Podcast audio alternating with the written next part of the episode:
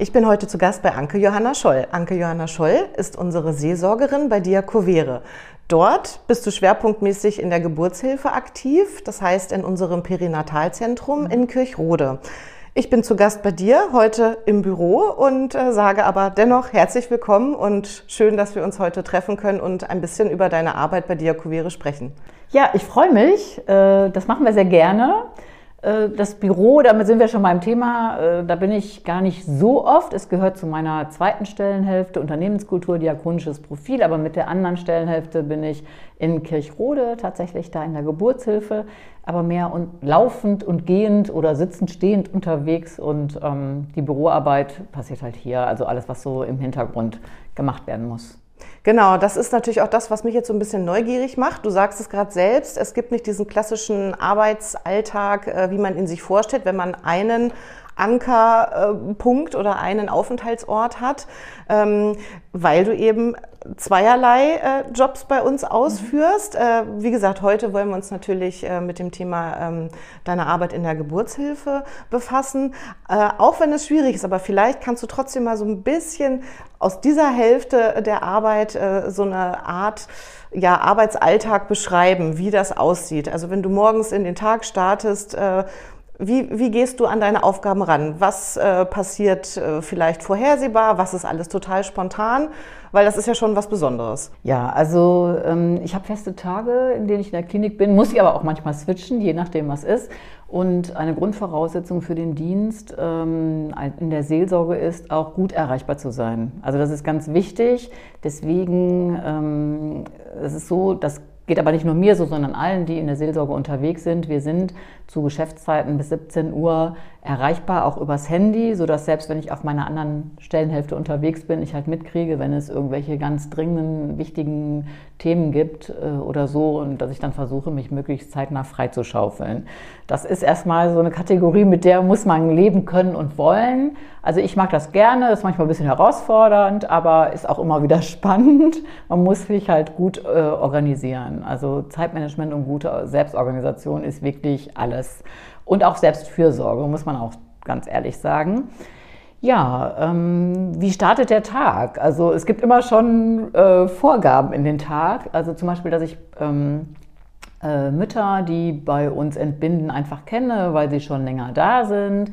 Ich hatte jetzt vor einiger Zeit eine Frau, die hat mehrere Wochen bei uns zugebracht. Das war echt eine Herausforderung für die. Die habe ich also wirklich zweimal die Woche regelmäßig äh, gesehen und mich mit ihr gefreut, dass die Schwangerschaft immer noch weitergeht. Das war ganz wichtig, dass das Kind noch möglichst lange auch bleibt. Äh, und das hat dann auch gut gepasst.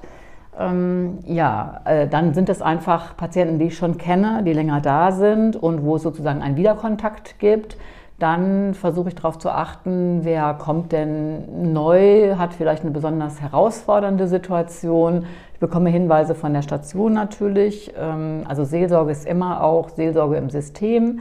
Das heißt, ich versuche mit der Station Kontakt zu haben, äh, besonders auch mit dem Kreissaal, weil wenn Notfälle sind, ist es so, dass sie eigentlich häufig zuerst im Kreissaal landen.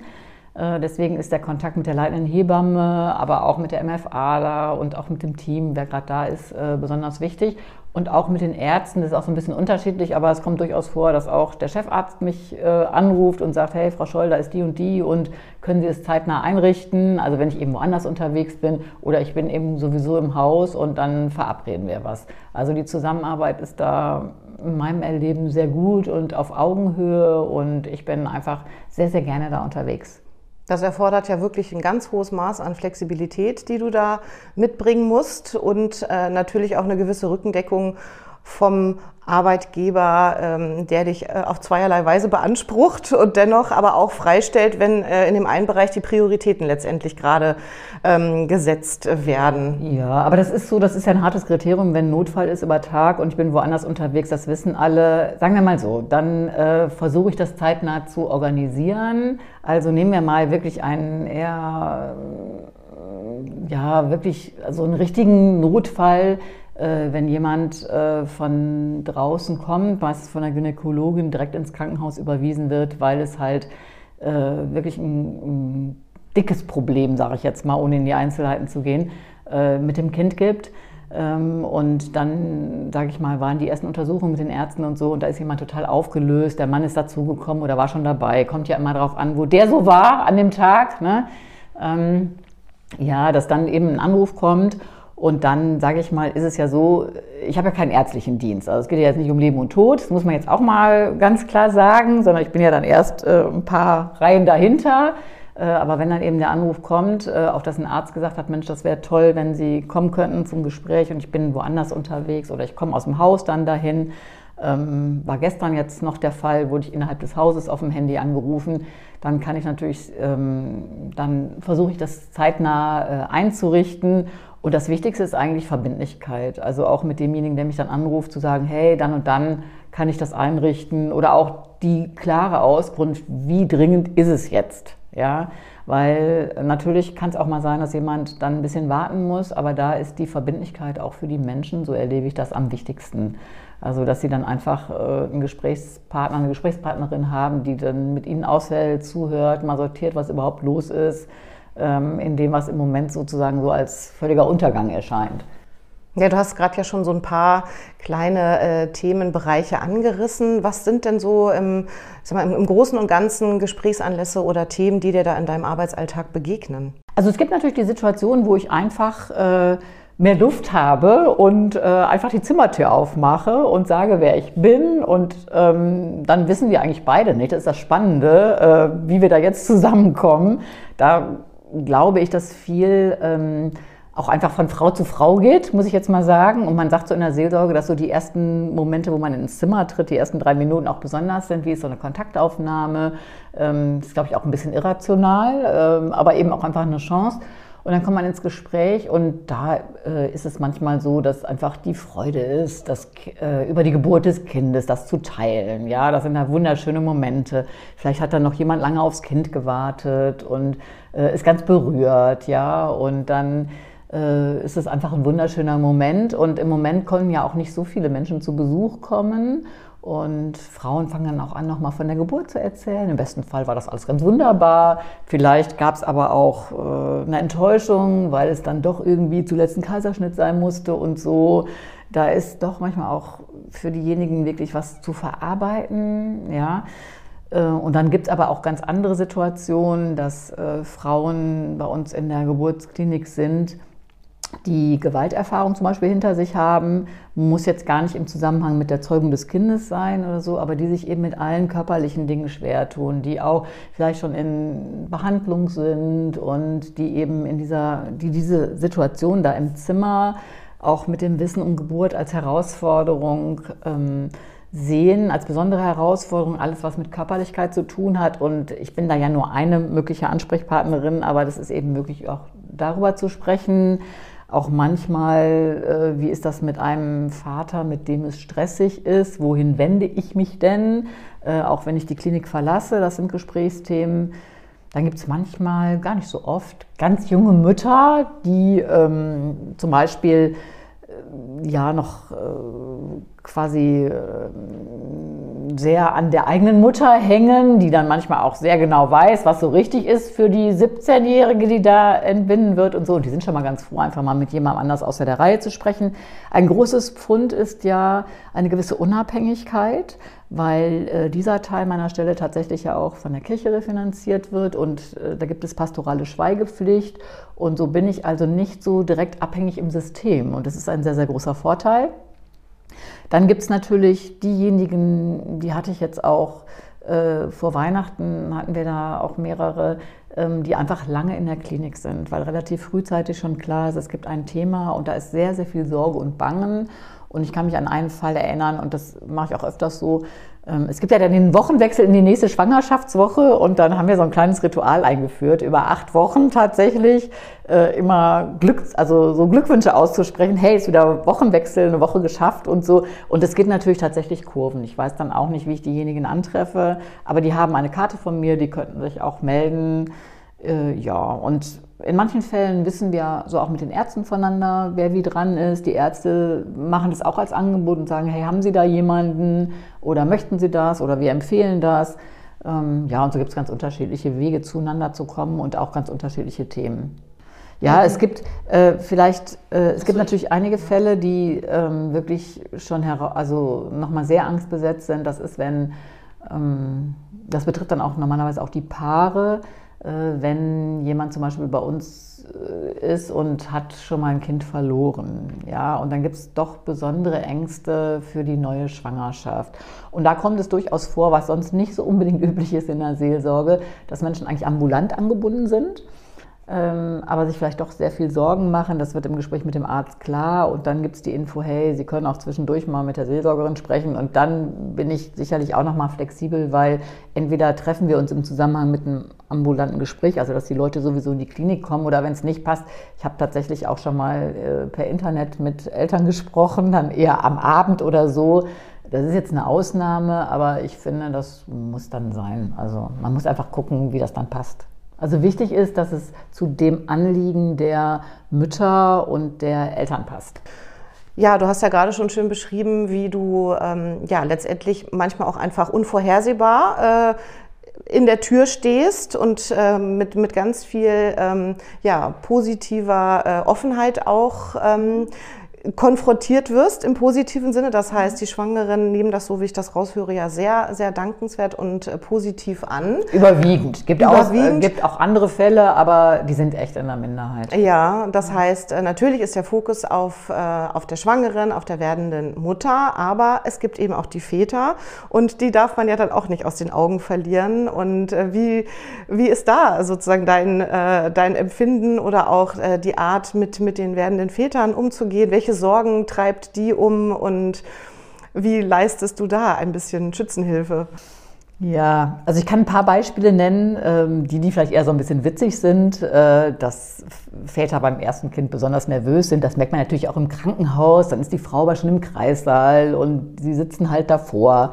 Äh, und wenn ich dann da im Flur unterwegs bin und mein Gefühl ist so, oh, der sitzt aber jetzt schon lange da, dann spreche ich einfach manchmal an und sage, hey, ich bin die Seelsorgerin hier, Sie sitzen aber auch schon lange hier und so weiter. Ne? Und dann kommt man ins Gespräch. Das ist manchmal einfach an der Oberfläche und so, aber schon, dass diejenigen wissen, ah, ich sitze hier nicht nur einfach ab, sondern ich werde auch wahrgenommen. Also das, äh, ne, manchmal wird man auch gefragt, ach, was machen Sie denn hier so? Können die sich gar nicht vorstellen. Manchmal ist auch ein bisschen Sorge im Spiel. Äh, deutlicher ist es dann, wenn tatsächlich ein Paar sozusagen notfallmäßig kommt und die Frau hat halt schon eine äh, Begleitung durch Ärzte und die Hebamme und die Männer warten und können aus bestimmten Gründen jetzt nicht mit hinein dann äh, kann das durchaus auch belastend sein. Aber es ist eine Situation auf dem Flur. Also man hat auch eine Möglichkeit, in einen Raum zu gehen oder so, aber man muss sich klar machen, das ist ja in der relativen Öffentlichkeit. Da muss man gucken, wie weit ist das überhaupt angemessen, da so ins Gespräch zu kommen. Zu Corona-Zeiten war es so, dass, Leute, dass äh, Väter ja auch zum Teil vor der Tür unten standen. Da habe ich auch manchmal äh, Nachrichten überbracht. Die haben mir einfach super leid getan, aber ich sage mal so, man hat natürlich in der Klinik versucht, möglich zu machen, was möglich ist, unter den Bedingungen auch diese sensible Gruppe zu schützen, ist ja klar. Ja, und dann gibt es aber auch Situationen, wo man tatsächlich mit Paaren ins Gespräch kommt, ähm, also mit beiden gleichzeitig. Und äh, da erlebe ich am berührendsten wirklich das bei denjenigen, die ich auch mehrfach sehe, wenn, wenn Frauen länger da sind. Ich kriege manchmal mit, dass der Mann kommt, dann ist man da auch im Gespräch. Denen biete ich auch an, hey, wenn Sie mal was brauchen, können Sie auch bei mir melden oder so. Die Männer sind da immer so ein bisschen zurückhaltender, weil die auch tough sein wollen. Mm, und äh, das finde ich ganz spannend. Äh, es ist, also ich erlebe so, die Frau spürt ja das Kind und ist natürlich in, diesem, in dieser ganzen Geburtsgeschichte und dieser Geburtsklinik so drin und bei sich und hat so diesen körperlichen Teil auch, also auch mit bestimmten Ängsten, aber auch mit bestimmten Freuden. Ne? Sie merkt dann halt einfach, das Kind bewegt sich und so. Und ich sag mal, wenn jetzt wirklich in drängenden Notsituationen ist es so, dass die Klinik auch mal ermöglicht, dass ein Vater mal erst mit aufgenommen werden kann oder so, aber das ist nie lange Zeit, das ist kaum machbar. Und dann ist ja die Situation, dass ein Vater auch wieder arbeiten geht. Ne? Also der Alltag fängt wieder an und da kommt man manchmal ins Gespräch, hey, wie kriegen wir das jetzt eigentlich hin? Also so auch mit den unterschiedlichen Dingen, die die Männer bewegen. Und da ist es schon manchmal auch ganz wichtig, nochmal so auszusprechen von meiner Seite, ähm, ja, dass die Männer auch keine einfache Rolle haben. Die machen sich nämlich Sorge um zwei Personen, also um die Partnerin äh, und um das Kind. Und klar könnte man jetzt denken, hey, die können auch mal wieder ein bisschen Abstand kriegen, vielleicht mal auf andere Gedanken kommen, ja, aber die sind natürlich in der Verpflichtung ihres Jobs. Aber es muss auch weitergehen, auch finanziell für die Familie. Ja, und die Frau natürlich fühlt sich auch ein bisschen alleine gelassen, ohne die Stütze so. Und wie geht das? Also das ist sehr ähm, anrührend auch. Was mich daran berührt, ist, dass es Themen sind, die wir ja privat auch nur im engsten Kreis besprechen. Und da erlebe ich, dass die Tatsache, Schweigepflicht zu haben und ja auch nicht in der Hierarchie der Klinik drin zu sein, wirklich eine Chance ist. Also, und da geht es ja nicht darum, dass es so toll ist, dass sie mir was erzählen, sondern es geht ja darum, dass es ein Raum entsteht, wo sie selber nochmal ihre Situation reflektieren können. Ja, und ähm, wo man vielleicht auch mal das eine oder andere, was einem dann so auffällt, einfach mal sagen kann. Ja, und das ist eben, das ist eben nicht die Mutter oder die Schwiegermutter, wo dann immer schon Geschichten im Vorfeld sind und man denkt, hey, die soll mal lieber, ich sag mal so, ne, wäre besser, wenn die ihren Mund halten würde, sondern es ist ja so ein Hinweis von jemandem, der einfach was wahrgenommen hat in der Situation. Und das ist ganz spannend, aber es ist auch viel zu bewältigen für ein Paar. Und ich bin immer ganz erstaunt und berührt auch, wie viel Quellen Menschen auch haben, einzeln und als Paar dann durch diese Situation weiterzugehen. Und ich habe eben vor Weihnachten erlebt, dass Paare wirklich mehrere Wochen auch da waren. Und da ist es einfach wichtig, verbindlich zu sein. Die haben eine Karte, die wissen, wie sie mich erreichen können. Aber dass ich tatsächlich dann zweimal die Woche nicht wissend, was kommt, ob es gerade hoch ist oder ob es gerade doof war, ähm, ja, oder besondere Ängste sind oder irgendwelche Werte schwierig sind. Ähm, dass man dann einfach nochmal in Ruhe sprechen kann. Und da gibt es dann aber auch Verabredungen. Hey, ich komme am Donnerstag wieder und so. Das ist halt äh, was, da hat mir eine Frau auch nach der Geburt nochmal gesagt, das hat äh, stabilisierende Funktion. Ja. Durch deine Arbeit im Perinatalzentrum äh, bist du natürlich auch zum Teil über einen längeren Zeitraum an die werdenden Eltern gebunden oder die auch wiederum positiverweise an dich. Mhm. Ähm, das heißt, kommt da vor. Kommt ja, vor. Ja, kommt vor. Ja, man muss sagen, es ist ja auch tatsächlich sehr auf den Einzelfall fokussiert. Ne? Also ähm, man muss auch fairerweise sagen, es gibt auch Menschen, die man nicht antrifft, weil die auch ganz kurz da sind oder ähm, weil die eben auch nicht in den Blick gekommen sind. Also das ist auch eine Herausforderung für die Arbeit. Ne? Die sagen, hm, hm, Seelsorgerin habe ich ja gar nicht kennengelernt und so. Äh, das ist sehr, sehr unterschiedlich. Aber ein Teil ist tatsächlich auch, die, äh, die länger da sind. Genau, mhm. dadurch ergeben sich natürlich auch Themen, ähm, gerade vielleicht bei Frühchen oder Mehrlingsgeburten, die über einen längeren Zeitraum dann äh, betreut werden und du diese Menschen begleitest. Ähm, ja, ergeben sich Themen, ähm, die natürlich auch nochmal einer ganz besonderen ähm, Begleitung von dir ähm, ja oder eine besondere Begleitung vorsehen. Was sind da äh, die Themen, ähm, mit denen du schon äh, in Berührung gekommen bist? Mhm. Also es ist so, dass ähm, ich ja für die Akuvere diejenigen begleite, solange sie im Geburtsklinik-Kontext sind. Das heißt, wenn die Kinder geboren sind, da gibt es die Kooperation mit der Bult, dann sind sie auf der Intensivstation und dann gibt es die Begleitung vorwiegend von dort. Ja, also da gibt es jemanden, der ist äh, eine äh, Kollegin, die ist zuständig für frühe Hilfen und sowas. Und es gibt auch tatsächlich nochmal eine eigene Seelsorgerin, die sich in dem System speziell auskennt. Hm, da bin ich selber jetzt gar nicht unterwegs, ähm, sondern für den Bereich äh, vor der Geburt. Es ist dann so, wenn, es, wenn ich sehr lange im Kontakt bin, klar, dann gibt es auch nochmal weiter Kontakte mit den Eltern, aber da gucken wir auch immer, wer ist ein guter Ansprechpartnerin, weil ich mich oben in den Details dann auf der Intensivstation auch gar nicht auskenne. Im frühgeburtlichen Bereich ist es immer die Sorge ums Kind. Ja, also ähm, ist es eine sehr frühe Woche wie ist dann die Chance? Äh, das Thema, kann ich das Kind halten? Ja, liegt es an mir, dass ich als Schwangere jetzt irgendwas gemacht habe? Also so diese, diese Schuldfrage, habe ich irgendwas falsch gemacht, dass ich jetzt in dieser Situation bin? Mm, das ist schon ein Thema. Dann gibt es natürlich auch Situationen, wo es Müttern nicht gut geht und sich das auf Kinder auswirkt, dann hat man die Situation, dass beide sehr, sehr gut im Blick behalten werden müssen. Da kommen wieder die Väter rein, die dann äh, ja, gucken müssen, dass sie oder die Sorge haben um, um beide. Mm, ja, es ist manchmal ja auch klar, dass ein Kind nicht so gute Startchancen haben wird, weil sich vorher schon was rausgestellt hat. Äh, das ist ein Thema dann natürlich. Oder auch, wie wird die Geburt sein? Und eben dieses Thema, wie lange kann ich das Kind halten? Oder wird die Geburt aus ärztlicher Sicht eingeleitet werden müssen, weil es sonst eine Gefahr für die Mutter gibt oder auch äh, für das Kind? Also da erlebe ich, dass da sehr viel sorgsames Abwägen auch ist. Kann ich jetzt so fachlich, medizinisch natürlich gar nicht einschätzen. Ähm, aber man kriegt doch im Laufe der Zeit so ein Gefühl dafür, auch wie brenzlig das ist und dass jeder Tag anders sein kann dann und auf, auf einmal ist das Kind da und dann ist die Situation ganz anders. Für viele erlebe ich so, wenn das Kind auch früh gekommen ist, aber es ist da, gibt es fast eine gewisse Erleichterung, weil vorher scheint es oft sozusagen die Verantwortung nicht so ganz im Mutterleib, ja, und jetzt sieht man das Kind und so, aber trotzdem ist natürlich auch die Frage, wie hat man es gesehen? Gab es schon so viel Kontakt überhaupt körperlich oder eher noch nicht?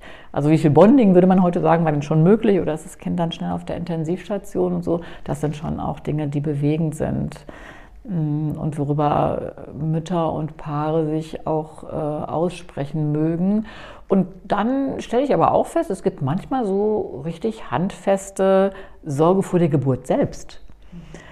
Ich bin, weiß gar nicht, ob das früher so war, aber mh, mm, das ist schon auch, also wie weh das tun wird, ja, ähm, oder wenn eben vorher nicht ganz klar war, wird es vielleicht ein Kaiserschnitt wegen der Kindslage oder sonst irgendwie, ja, dann ist auch äh, aufregend. Ich erlebe schon auch Mütter, die das auf jeden Fall vermeiden wollen. Andere gibt es auch, die gerne Schmerz vermeiden wollen und viel lieber hätten die einen Kaiserschnitt. Also es gibt das ganze Spektrum. Insofern gibt es auch sehr viele Anlässe, äh, ja, manchmal in leichten Gesprächen oder wo nur so ein Austausch ist und äh, manchmal auch intensiver. Das hängt ja sehr davon ab, was ein Mensch mit diesem Thema verbindet. Ja, wenn man sich dann sehr sorgt oder auch den Eindruck hat, hey, das, was ich so mit mir bisher erlebt habe auf dem Weg, das äh, hilft mir jetzt gar nicht, mit der speziellen Situation umzugehen, dann kann das ja auch schon mal so eine Krise werden, wo andere vielleicht sagen, hey, was hat sie denn jetzt oder so, ja? Weil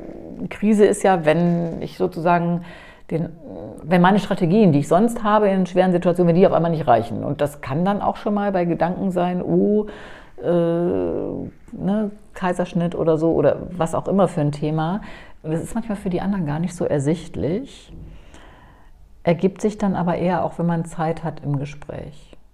Und dann gibt es natürlich auch Leute, die da gar nichts mit anfangen können, sich ein bisschen wundern, warum ich da jetzt auftauche, die das eher interessante Notiz finden, aha, irgendwie ist jemand von Kirche hier und was machen sie denn so? Und machen sie auch Gottesdienst, ist dann immer die Frage. Ja, mache ich auch mal in der Simeon-Kirche, ähm, ist aber jetzt nicht meine erste Priorität. Also das ist auch, ja, ist auch unterschiedlich. Aber eigentlich erlebe ich sehr viel Positives, auch nicht nur aus Höflichkeit, denn sonst wären die Gespräche nicht so intensiv. Ja, und äh, es ist ganz klar, wenn jemand sagt, nee, möchte ich nicht und so weiter, dann äh, bin ich da auch schnell wieder weg. In kritischen Situationen ist mir wichtig, dass ich darauf achte, dass diejenigen auch eine bestimmte Information einfach mitkriegen. Ja, du hast äh, gerade sehr veranschaulichend geschildert, wie du für die werdenden Eltern, für die, für die werdenden Mütter, aber auch für die werdenden Väter da bist, in welchen Situationen du mit Rat und Tat zur Seite stehen kannst. Für berührende Momente, krisenbehaftete Momente, all das gilt aber natürlich auch schöne Momente. für schöne Momente. All das gilt so aber, ähm, aber all das gilt natürlich mhm. auch äh, dem Personal vor Ort. Wie gehst du ähm, mit den Kollegen um? Oder gibt es auch äh, Möglichkeiten, sowas wie Supervision, wo du auch für die äh, Kollegen vor Ort Ansprechpartnerin bist? Ja, also das ist so, wenn man sozusagen anfängt, muss man sich klar machen, dass es tatsächlich auch ein System gibt, das eben bestimmte Bedingungen hat und äh, man wird in dieses System eingeladen. Also man hat einen Auftrag, aber man wird auch eingeladen. Das heißt, man muss sich erstmal mit den Strukturen vertraut machen. Manches ist ganz einfach und selbstverständlich, dass man in ein Zimmer darf äh, und so weiter ja, und welche ähm, Daten man überhaupt bekommen kann, ist ja auch nochmal ein spezielles äh, Thema. Ähm, aber das andere ist tatsächlich mit unterschiedlichen Berufsgruppen in Kontakt zu kommen. Das gelingt unterschiedlich gut. Das muss man einfach so sagen. Also das Erste ist, ich habe da einen hohen Respekt, weil alle Berufsgruppen, die da unterwegs sind, immens viel leisten. Ich glaube, unter Corona war es nochmal ein Plus zu dem Sonstigen. Mm. Und das heißt, es ist wenig Zeit. Es ist einfach auch wenig Zeit, mit Mitarbeitenden nach einer Situation oder so in Kontakt zu kommen oder auch überhaupt erstmal hinzukriegen, auch bei sehr viel wechselnden Diensten und bei Teilzeitkräften, die da sind, das dauert, bis ein ganzer Teil eines Teams einen kennt und dass sie dann noch irgendwie wissen, ah, sie taucht auf und an welchen Tagen und so, weil sie ist auch noch woanders. Das braucht immer, immer wieder Kommunikation. Und ich glaube, das ist für beide Seiten herausfordernd. Dann liegt es auch, wie kommt man so menschlich zusammen? Ähm, ja, wobei äh, ich da versuche auch sehr offen zu sein, aber ja, und man muss sich auch zurückhalten, wenn äh, Situationen sind, die in erster Linie pflegerische ähm, Begleitung brauchen oder ärztliche, dann habe ich da nichts verloren. Ja, also das ist auch klar, da muss man von dann sein. Also wenn ich jetzt zum Beispiel irgendwie im Kreißsaal bin, das ist ein Notfall, äh, dann verlasse ich sofort äh, die ganze Liga da, weil, ähm, also um da nicht auch noch im Weg zu stehen. So, das muss man einfach erstmal akzeptieren. Dann kommt man nach und nach äh, mit den Berufsgruppen mehr in Kontakt und dann ergeben sich einfach auch Tür- und Angelgespräche, dass auch in der Kürze Menschen schaffen, einfach mal zu sagen, boah, das und das war gerade oder so und dann ist das so ein bisschen mal den Druckluftkessel äh, so hochzuheben. Und es gibt aber auch äh, Anfragen für Gespräche. Das ist so, da ist auch sehr wichtig, dass diese Gespräche, wenn gewollt, auch komplett anonym stattfinden. Also so, dass Kollegen das auch nicht unbedingt wissen. Also viele haben da gar kein Thema mit und sagen, hey, wir machen das mal nach dem Dienst und treffen uns da in den Räumen. Aber ich sage immer, wir können das auch außerhalb der Klinik machen und zu anderen Zeiten. Das ist mir ganz wichtig. Und ähm, ja, dann kann es schon mal sein, äh, dass es nach einem belastenden Ereignis ist. Ähm, es ist auch schon vorgekommen, dass die leitende Oberärztin zum Beispiel oder der Chefarzt nach belastenden Situationen im Kreissaal gesagt hat, Mensch, wir machen jetzt mal hier eine E-Mail und äh, Frau Scholl, geben Sie doch mal Termine an, wann Sie da sind, dass einfach aus dem OP oder auch Ärzte sich an Sie wenden können. Das wird unterschiedlich angenommen. Mal ergibt sich auch noch mal ein zweites Gespräch und mal ist es einfach dann auch okay. Es hat sicherlich ja auch was mit Fürsorge des Unternehmens zu tun. In dem Fall der Oberärztin und der Chefarzt zu sagen, hey, das soll eine Möglichkeit sein, wenn es nicht genutzt wird, ist es auch gut. Ja, mm, und ich glaube, das wird auch unterschiedlich erlebt. Beim Pflegepersonal, ja, mit manchen ist man mehr im Gespräch. Für die Arbeit wichtig ist auch, dass man mit den Leitungspersonen schon gut ähm, so weiß, wie man sich erreicht. Also darüber ergibt sich wieder anderes. Ne? Also mit der leitenden Hebamme, dann weiß man auch, wie ist die Stimmung im Team. Ich kann nicht mit allen Hebammen einzeln in Kontakt sein, aber doch, wie ist die Stimmung im Team.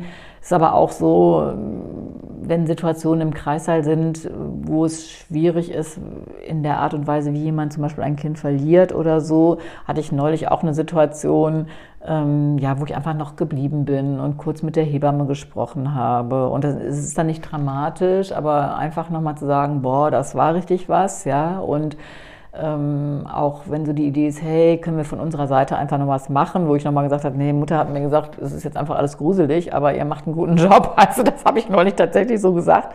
Das äh, war dann auch wichtig, ja. Wenn ich weiß, es sind so richtig heftige Sachen, frage ich auch nach.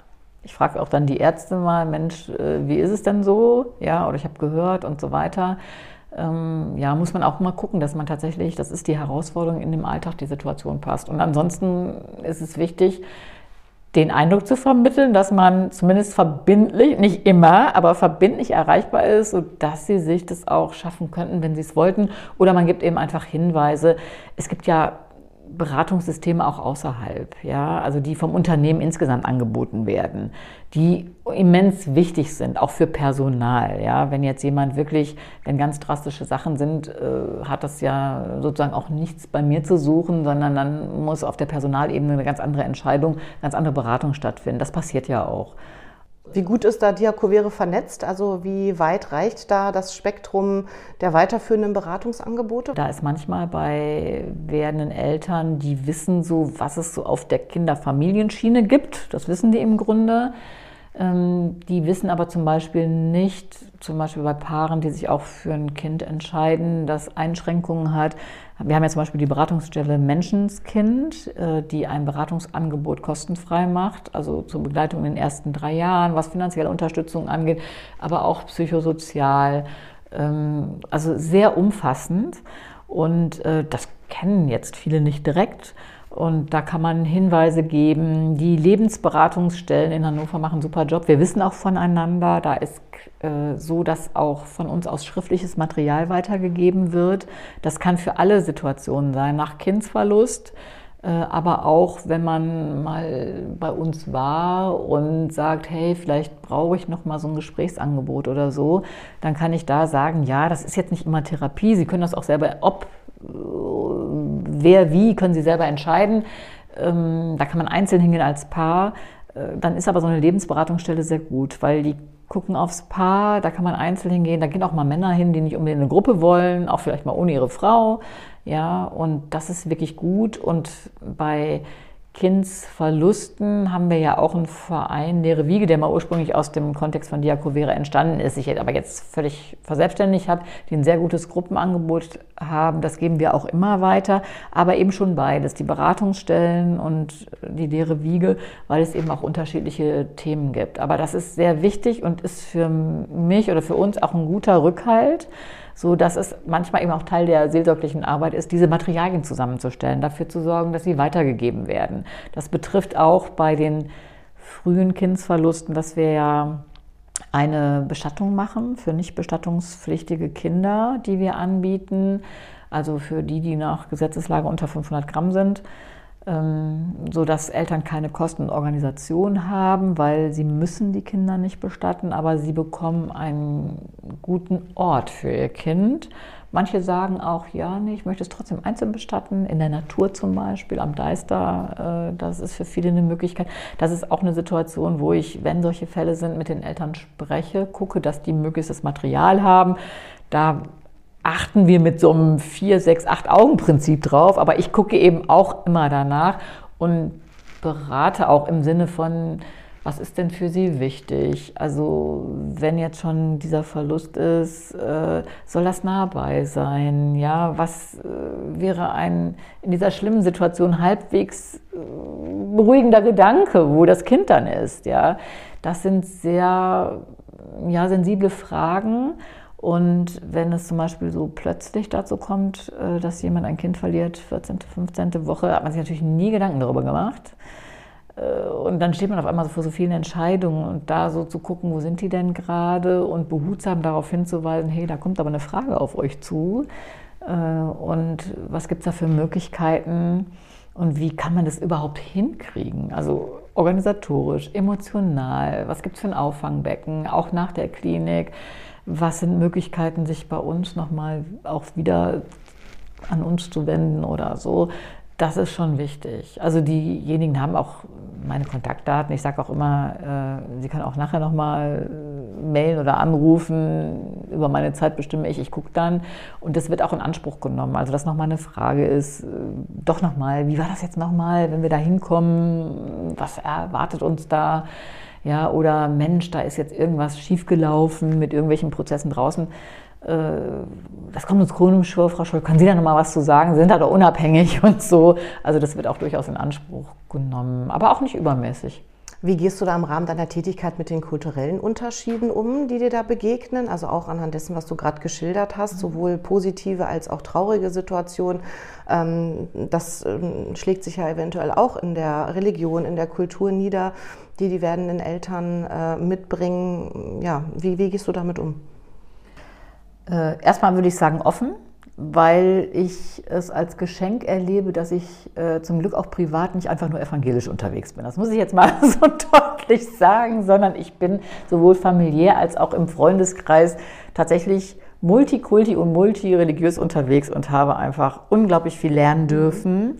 Und da hat mir die Kirche auch viel ermöglicht zu lernen, sodass ich da glaube ich, ein ganz gutes Empfinden habe, aber auch einfach äh, ja, deutlich frage, was wir sonst oft, was ich sonst oft erlebe, dass äh, ja, man sich mehr Gedanken macht, was könnten die alle denken, fühlen und, und was könnten die alle wollen, anstatt einfach mal zu fragen.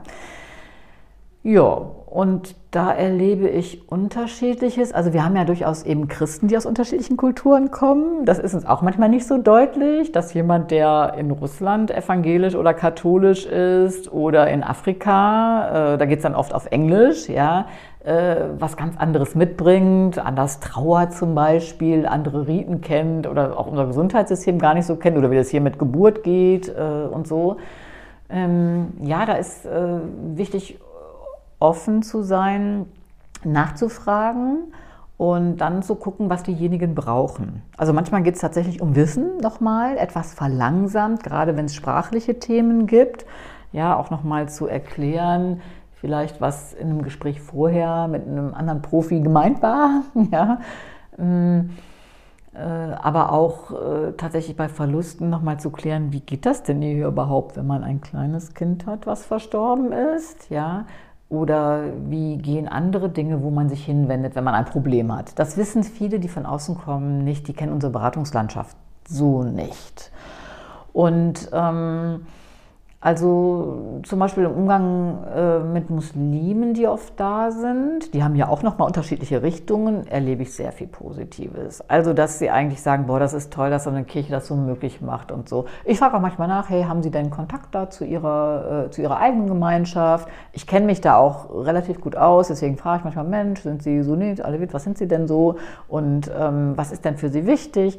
Und die erzählen aber oft auch viel freigebiger als Christen, erlebe ich dann dann, dass, sie, dass für sie ein Gebet wichtig ist und dass sie das machen, ja, oder dass sie eben die und die Einstellung jetzt haben, was Allah jetzt gemacht hat oder getan hat. Und es ist oft eine Ressource.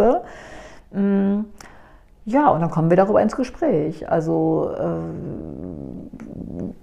wie stärkend Menschen das erleben. Manchmal erzähle ich dann, wie das eher so aus evangelischer Sicht ist und so. Und das ist dann verbindend, obwohl es eigentlich Unterschiede sind, ja. Und dann bedanken sich Frauen auch für das Gespräch. Mm. Ja, das erlebe ich eigentlich häufiger. Es ist auch so, dass äh, auch äh, Kinder, Menschen anderer Kultur und Religion durchaus bei uns mal gesegnet werden ja, dass das ein Wunsch ist, weil da das Empfinden ist, ja, das ist was, was jetzt von einer Pastorin, sage ich mal, mit so einem religiösen Hintergrund, was so wichtig ist und was eine Verbindung mit Gott schafft. Also ich bin dann irgendwie die Verbindung mit Gott, ja, und dann muss das gut sein, so. Und es gibt natürlich auch, dass Leute sagen, nee, da haben wir jetzt gar nichts mit zu tun ähm, oder wir sind versorgt, sage ich jetzt mal so. Dann äh, frage ich einfach, ob diejenigen denn so die Informationen haben, die sie brauchen ja, und dann ist es auch, sage ich mal, schnell vorbei. Aber es gibt eher auch Interesse und sehr viel äh, Nachfrage auch. Und dann eher so ein bisschen, ja, wie kommt jetzt die Kirche hier ins Krankenhaus? Das ist ganz spannend. Ja, und so ergibt sich das. Und auch zum Beispiel für Verabschiedungsrituale ähm, ist es nicht so, dass ich da irgendein vorgegebenes Ritual mache. Das ist ja manchmal so ein bisschen das Vorurteil. Die Kirche macht da irgendwas, ob die anderen es jetzt verstehen oder nicht. Also zumindest war das früher so. Äh, ich glaube, heute ist schon angekommen, dass Kirche nicht so unterwegs ist. Aber früher war das so ein bisschen so, hey, die machen da was, ob man das versteht. Man muss es ertragen. Das ist, finde ich, sowieso schwierig. Aber in einer Geburtsklinik geht das gar nicht.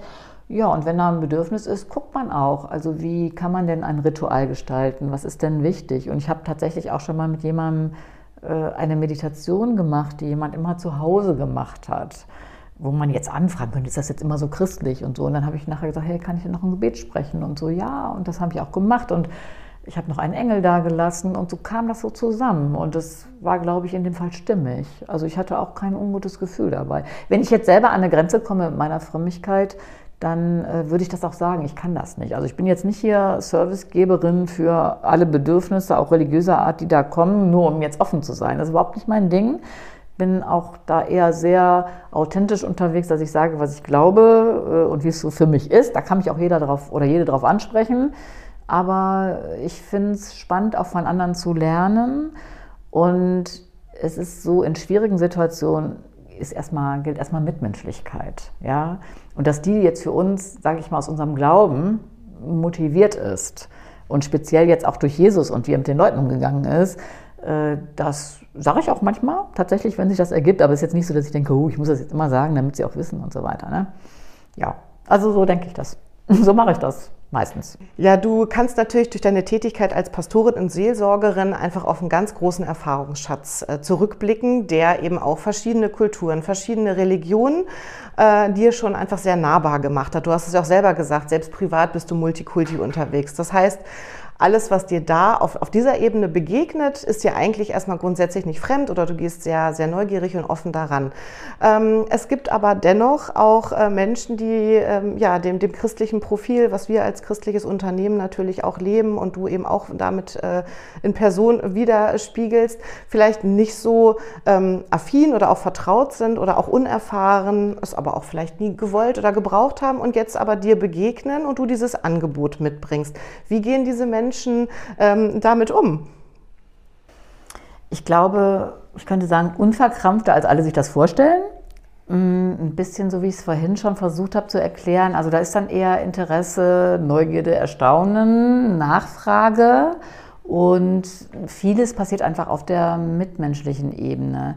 Also ich gehe auch nicht mit Talar ins Zimmer. Ist auch nochmal wichtig zu sagen, sondern ich gehe da rein und sehe erstmal aus wie jemand anders. Ich könnte jetzt auch eine Sozialarbeiterin sein oder so. Das heißt, diese erste Kontaktaufnahme ist ja einfach eine mitmenschliche. Ja, und da wissen wir von uns selber, wie uns jemand begegnet, wenn er im Türrahmen steht, er oder sie, äh, das macht einfach schon ganz viel, ob man überhaupt in Kontakt geht oder nicht. Und dann ist das andere schon die zweite Frage. Also es ist, glaube ich, viel entscheidender, wie gehe ich die, als Person in dieses Zimmer rein, ist viel entscheidender, als ob ich jetzt Pastorin bin. Das wäre anders, wenn ich jetzt ausdrücklich dienstlich gekleidet wäre oder so. Mm, und man mich quasi direkt am Outfit, sag ich jetzt mal, erkennen würde.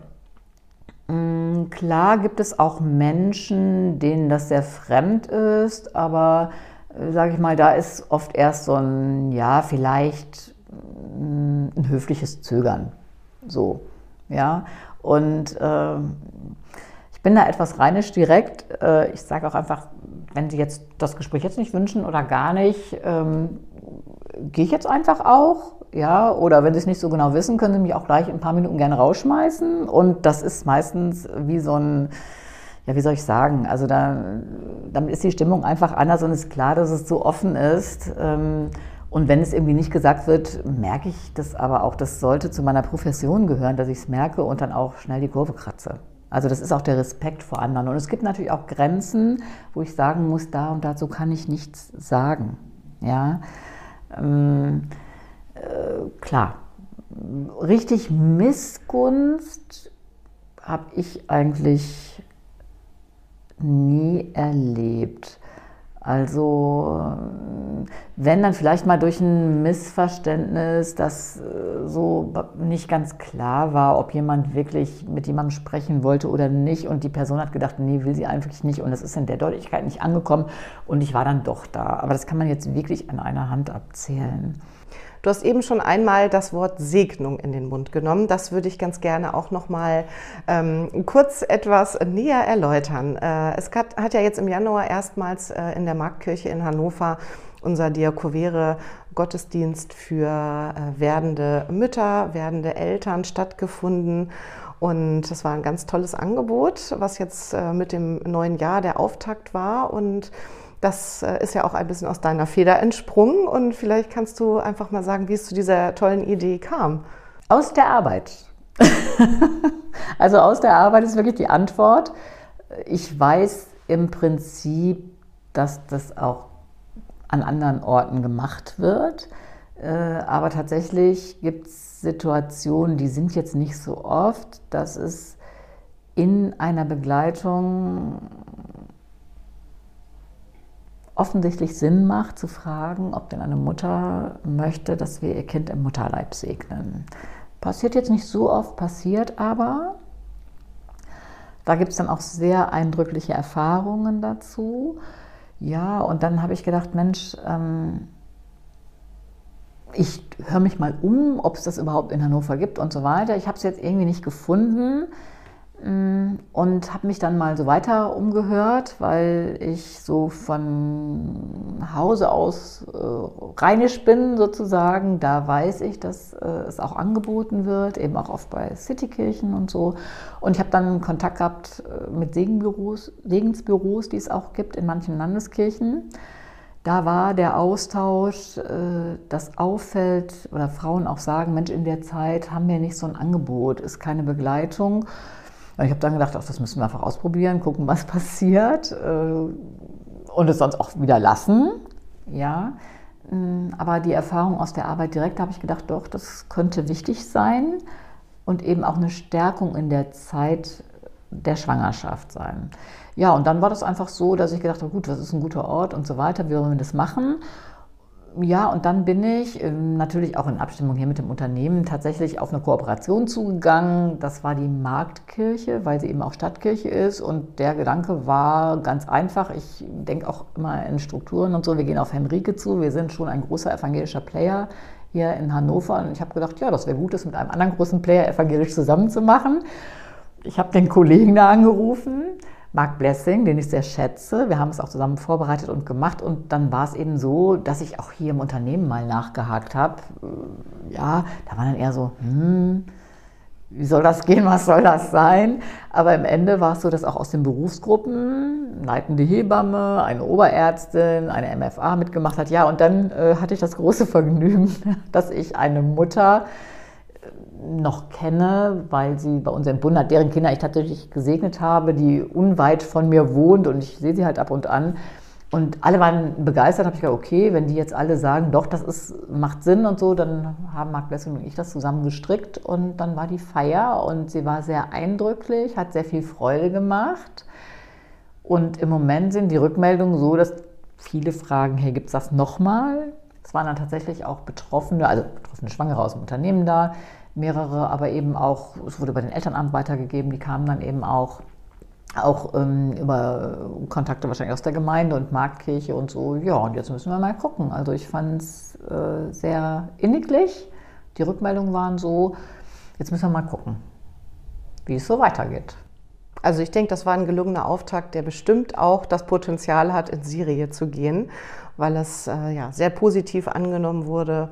Und äh, da schließt sich, finde ich, auch so ein bisschen der Kreis von, von den Angeboten, die du eben beschrieben hast, direkt ähm, im Perinatalzentrum, im Zimmer äh, oder eben auch ähm, ja, im Bereich der, der Geburtshilfe direkt schon, ähm, wenn es auf die Geburt zugeht, aber eben auch nochmal sozusagen den Schritt zurück, ähm, die, die Segnung äh, vom, vom noch ungeborenen Kind äh, und auch unter Berücksichtigung, dass alle anderen Angehörigen mit einbezogen werden. Das hat sich ja auch an, an Angehörige, an Geschwisterkinder gerichtet, die man ja auch in dem Zuge immer gar nicht vergessen darf. Und äh, ich denke, ja, Diakovere, wie, wie du es auch so schön beschrieben hast, ist da sehr gut im, in dem Moment, in, der, in dem die Betreuung der, der Eltern oder werdenden Eltern stattfindet, sehr gut aufgestellt, auch durch deine Arbeit.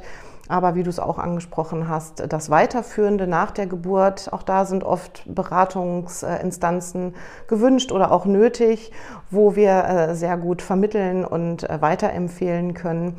Insofern ähm, ja, möchte ich mich da ganz herzlich für den ja, sehr intim emotionalen Einblick auch bei, bei dir ähm, bedanken, dass wir da mal ein bisschen mitgenommen werden durften in, in diese Arbeit und äh, du einfach auch äh, durch, durch diese Art und Weise unser diakonisches Profil sehr, sehr positiv und gestärkt ähm, ja, veranschaulichst und lebst. Vielen Dank. Ja, ich danke euch fürs Interesse.